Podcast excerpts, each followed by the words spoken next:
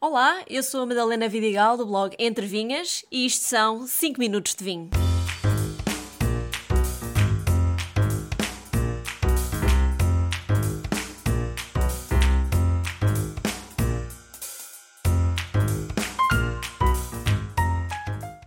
É uma bebida intrigante para muita gente e por isso decidi vir hoje desvendar os mistérios do espumante e abriu uma garrafa de Encosta do Sobral, vinhas velhas, da região Tejo, mais propriamente de Tomar. Este vinho, apesar de ser de vinhas velhas, sabemos que é feito com castelão, aragonês e tricadeira, o que é já indicador de um vinho estruturado, com corpo, com um intenso aroma de compota de amora e cereja. No entanto, pelas características desta zona, ou seja, fresca e montanhosa, acaba por ser um vinho bastante equilibrado e elegante. E podem estar a perguntar porquê que eu não escolhi um espumante para acompanhar este episódio? Sim, faria sentido, mas eu tenho que confessar, eu não me dou bem com bebidas com gás, nenhuma delas. Bem sei que o espumante é diferente, porque, enfim, é vinho. E já tentaram ensinar-me a gostar, mas penso que ainda estou apenas a meio do processo. Mas a minha missão hoje é explicar-vos o que é e como se faz espumante. Primeiro, é fundamental deixar claro que espumante não é obrigatoriamente o mesmo que champanhe.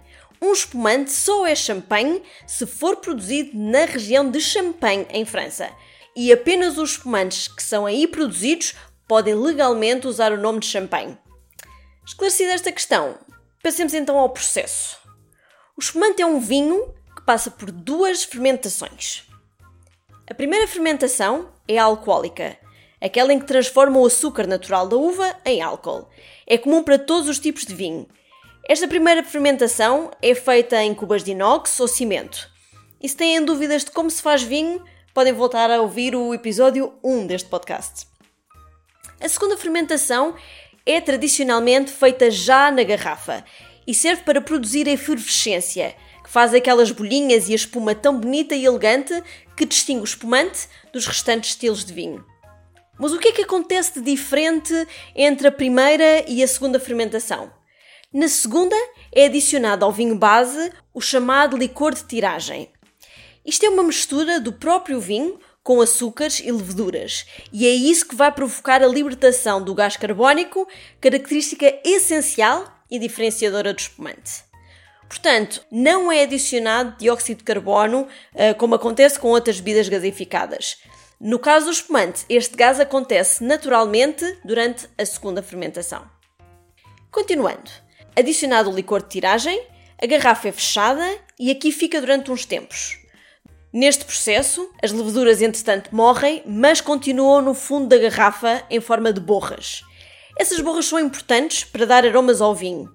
Muitas vezes ao provar, parece que sentimos o sabor de madeira no espumante, mas não, são as borras das leveduras que lhes conferem essas notas.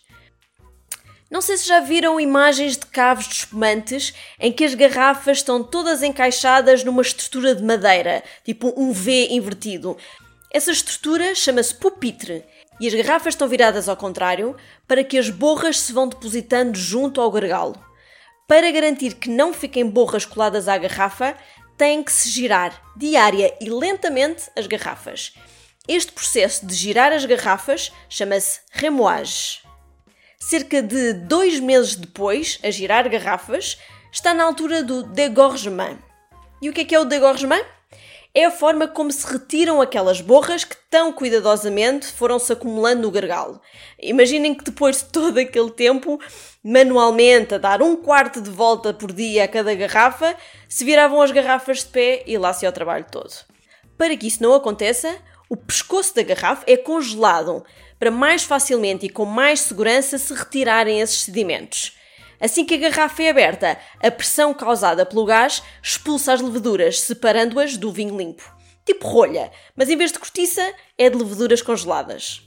Assim, o último passo que falta é completar a garrafa, ou seja, encher com um pouco mais de vinho base para compensar o líquido perdido, chamado licor de expedição. É neste momento que se decide a doçura do espumante. Esta é uma escala, por assim dizer, que pode ir de bruto natural, onde o vinho tem menos de 3 gramas de açúcar por litro, ao bruto, que tem até 12 gramas por litro, meio seco, que tem entre 32 e 50 gramas de açúcar por litro, até o espumante doce, com mais de 50 gramas por litro, sendo que pelo meio há outras categorias. O que define a doçura do espumante é o açúcar do licor de expedição. Se não se adicionar açúcar nenhum e apenas se adicionar o vinho base tal como é, então o espumante será bruto ou extra bruto. Como podem ver, tudo isto é um processo meticuloso, demorado e praticamente todo artesanal. Os espumantes são produzidos através de diferentes processos, sendo este que acabei de descrever chamado champenoise, o tradicional francês, e aquele que é mais usado em Portugal.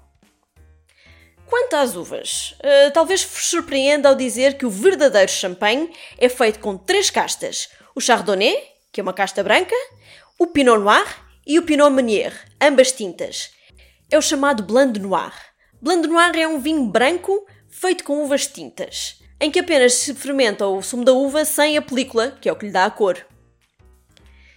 Em Portugal, as duas regiões mais famosas de produção de espumante é a Bairrada, onde se usa muita casta baga, que é tinta, e é comum fazer-se espumante Blanc de Noir, e a região Távora Varosa, em que Malvasia, Bical, ambas brancas, ou mesmo a Toriga Nacional são as principais castas.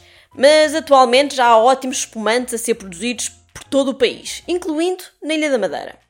Quanto à prova, e só como nota final deste episódio, ao contrário dos vinhos tranquilos, em que ajuda a agitar um pouco o copo para libertar aromas, no caso do espumante isso não é necessário. Aliás, nem é sequer recomendável, porque o gás já ajuda a libertar os aromas.